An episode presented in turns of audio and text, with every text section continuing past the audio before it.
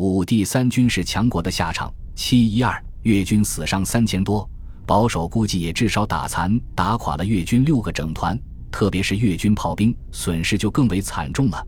据消息灵通人士称，光七一二上午就有越军若干个炮兵团遭到了毁灭性打击，听说还有一个什么火箭炮旅还没展开就给我军重炮拍那儿了。这也就是为什么仗打到后来越军的炮兵完全销声灭迹的原因了。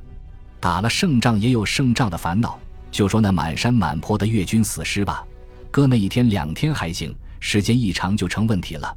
战区天热，尸体三天就发臭，那被熏的真把人五脏六腑都搅翻个了。绿头的大苍蝇一叮就是一群，还嗡嗡作响。阵地上原本脆弱的生态环境这下全毁了。那时军工除了运送给养，还要上送防毒面具。口罩更是一次一大摞的往上送，我们离不开这些玩意送上来吃的，谁也咽不下去呀。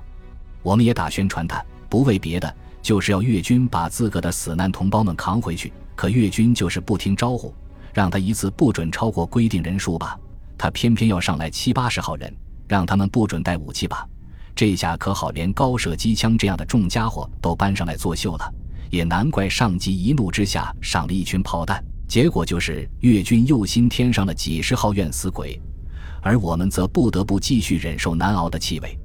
雨季将至，实在是撑不下去了，只能由我们自己替这群枉死鬼们善后了。上级提出了争埋死尸的口号，还开展了比赛。这仗打的也够稀奇古怪的，军工们一大桶一大桶的往阵地上送香水，各阵地少尉都努力发动起来了。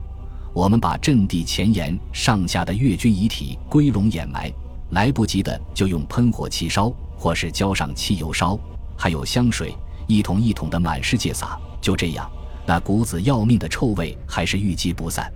也确实没有办法，阵地附近的好办，组织人员清理就是了。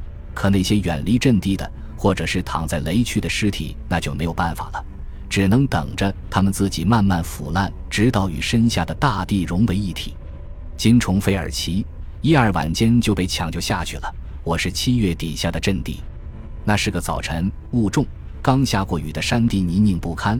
我在战壕里修补工事，一不小心钢盔甩到坡下去了。其实也不远，大概也就十来米吧。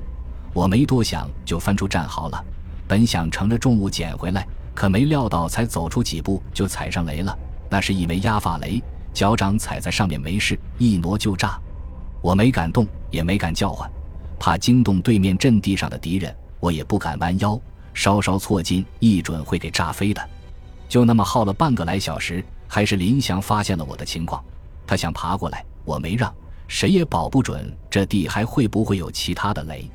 我告诉他我自己拆雷，他颤抖着嘱咐我小心，小心再小心。我都能听出他的哭腔来了。我试了三次都没有成功，手够不到雷体，我的腿肚子一阵阵的发紧，衣服全让汗水它湿了。这样下去不是办法。我能感觉到力量正一点点从体内消失，总会倒下的一刻的。我的左侧有坑，是炮弹坑，我只能翻倒进去。这是一次赌博，胜了就是生，输了就得死。爆炸终于还是发生了，我没有觉着痛疼。只是晕眩，还有疲惫，我以为我要死了，真的，我真的认为自己已经死去了。虽然我还能看到灰色的天空，还有林祥满是泪痕的脸，但这一切都是不真实的，一定是幻觉，临死前的幻觉。我还是命大，炮弹坑救了我，地雷只是夺去了我的两个脚趾头，万幸啊！躺在担架上，我都笑出了声来。我就是这样戏剧性的结束了我的战争。可我的笑容里挤出来的全是痛苦。我知道，那是因为死去的战友。我的幸运和他们的不幸是一样的，不同的只是他们不再感受痛苦思念，而我只能永远在记忆里孤独地品味痛苦。这就是我的战争，这就是苍狼的战争，这就是我们这些老山兵们的战争。时隔今日，我仍然深深地想念我的这些战友们。但愿天堂不寂寞。作者：寂寞苍狼。